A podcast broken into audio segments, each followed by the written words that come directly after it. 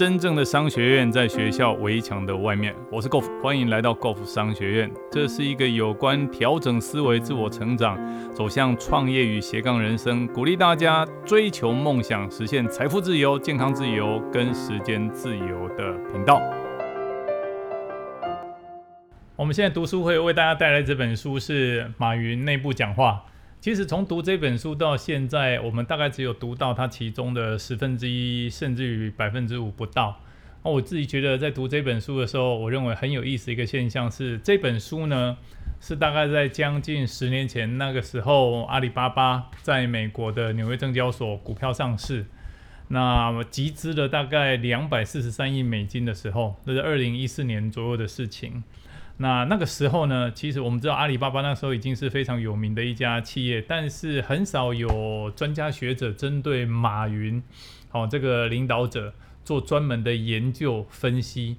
哦，那也不是说这些专家学者对马云的研究分析不好哦。我自己后来仔细想了一下，当时因为没有那么多的这个文献资料或者报章杂志报道。哦，或者专家学者对马云做这些分析，所以当时能够汇集出来的就是这一本马云内部讲话。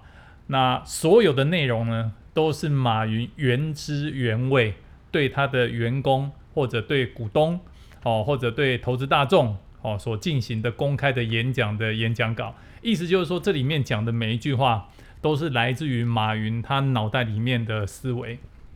那为什么我自己觉得这件事情这么好玩、这么有意思的地方是，常常我们在讲说我们读经史子集，比如读《金刚经》，当很多师傅哦、很多大师他们的阐述了以后，会让我们这些平凡人呢更能够了解哦这些经史子集里面到底在讲些什么内容。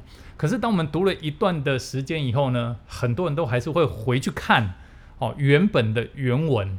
哦，因为那才是大师的作品的原汁原味哦，不是说经过人家解释的不好哦，经过人家解释的那个过程是让我们这些啊没有修行、没有修炼的凡夫俗子，哦，我们能够更轻易的去了解这些伟大的作品。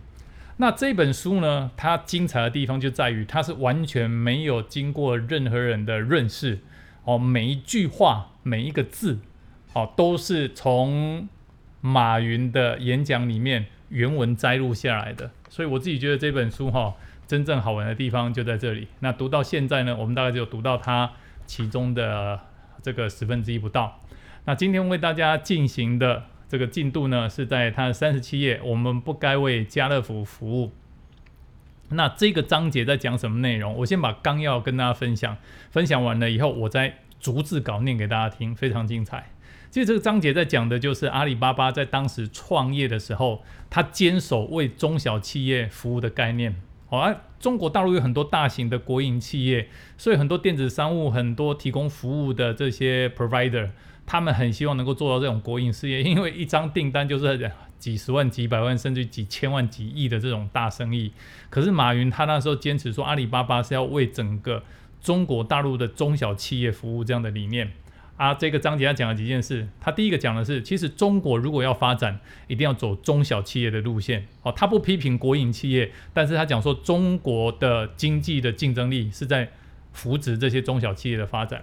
那第二件事情，他告诉大家，他的目标就是要服务这些中小企业。第三件事情，他再次告诉大家，阿里巴巴这家公司成立的角色定位，哦，就是要服务这些中小企业。最后一件事，告诉大家，他们定位在服务中小企业的这个角色绝对不会改变。好，那我接下来呢，为大家念一下马云在二零零八年四月的时候，在他的他办的教育训练的地方叫做湖畔，好啊，这是湖畔三期，就是意思说他对他的员工一起一起做教育训练，这是他第三期。好，后来他们希望我参加一个论坛，主题是亚洲竞争力，这个题目太大啊，来自各国的 CEO 什么的，很多人在谈。我听过以后，觉得中国要有希望，有机会。亚洲要有机会，要有希望。第一，不应该发展大型企业，必须发展中小企业和创业者。亚洲要走独特的路线，如果按照西方的模式做大工业、大制业、大制造，就不靠谱。上个世纪工业化时代靠规模、靠资本、靠技术；信息化时代靠灵活、靠反应、靠速度。灵活和反应，灵活和快速反应，在亚洲靠亚洲人的人文基础很难做到。亚洲文化是宁为鸡头不为凤尾，这是亚洲的文化，尤其是中国人。我跟这些老总打了嘴仗，他们认为企业大的好。后来我们谈创新，大型企业擅长运用资本市场、资金优势和影响力，可以把创新规模化。但真正要出现创新的话，小企业更灵活一点。中铁的老板说：“我们一年搞九十三个专利，一百二十多个新发明、新技术。”我说：“你把这个钱交给中小企业，能搞出九百多个专利，一千两百多个技术。”我坚信这一点。阿里巴巴从第一天到现在，目标锁定在中小企业上。中国的希望就是亚洲的希望，全世界的希望。国家要真正的富强，必须要靠中小企业。十三亿的人口，我们自己押宝。把就业机会的宝压在大的国有企业的话，中国就没机会了。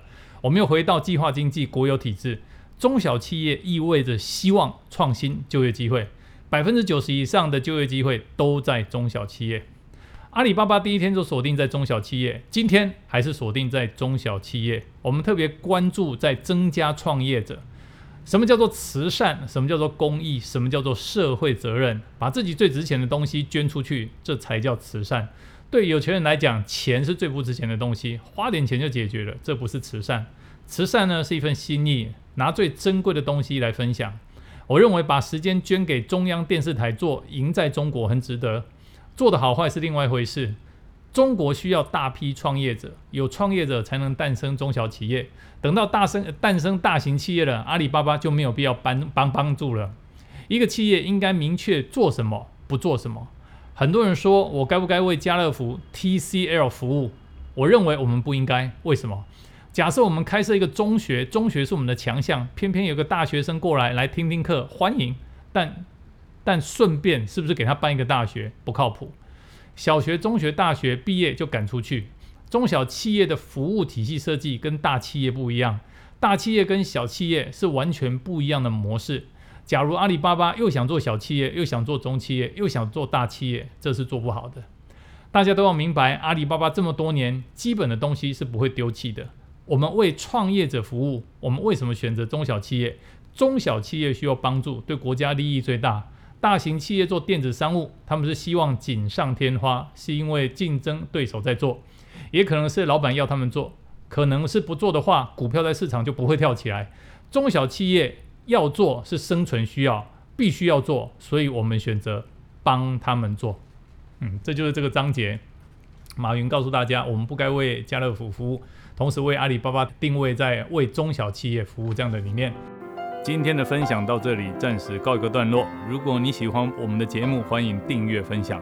如果你对于我们的内容有任何的问题，欢迎留言，我们一起讨论，共同成长。假设你对于如何创业、如何斜杠人生、如何增加额外的收入，想知道更清楚、更具体的做法，欢迎点击下方的链接并填写表单，我们会尽快的与您联络。今天的节目到这边告个段落，我们下次再见，拜拜。